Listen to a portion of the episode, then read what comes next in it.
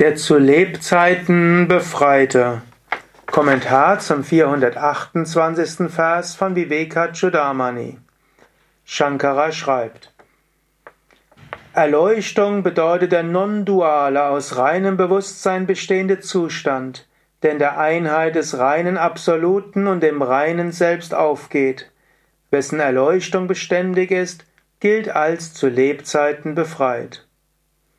Brahmatmano sudhitayor eka bhava vagahini nirvikalpa chinmatra vritti prajneti katyate susthita sau bhavedyasya sthita prajnasa uchyate.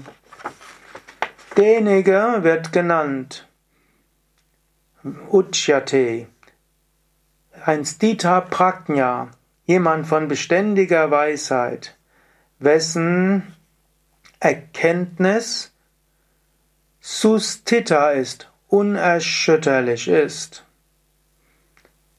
Also, die unerschütterliche Erkenntnis ist da und dann bist du ein Stita Prajna, ein lebendig Befreiter, kann man sagen, oder eben auch ein, einer von von dauerhafter Erkenntnis.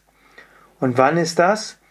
Wenn du im absoluten Selbst ruhst, Brahmat Mano, du weißt, du bist Brahman und du bist das höchste Selbst.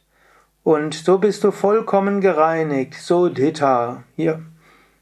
Und du bist ganz vertieft, eingetaucht, Avagahim, in die Einheit, Eka Bhava, das heißt Bhava, den Zustand von Eka des einen.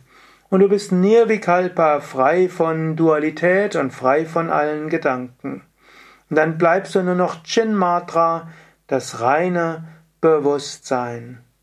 Und wenn du das erkannt hast, dann bist du Stita Prajna.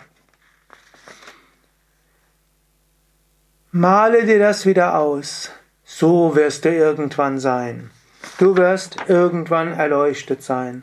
Du wirst das non-duale Bewusstsein erfahren.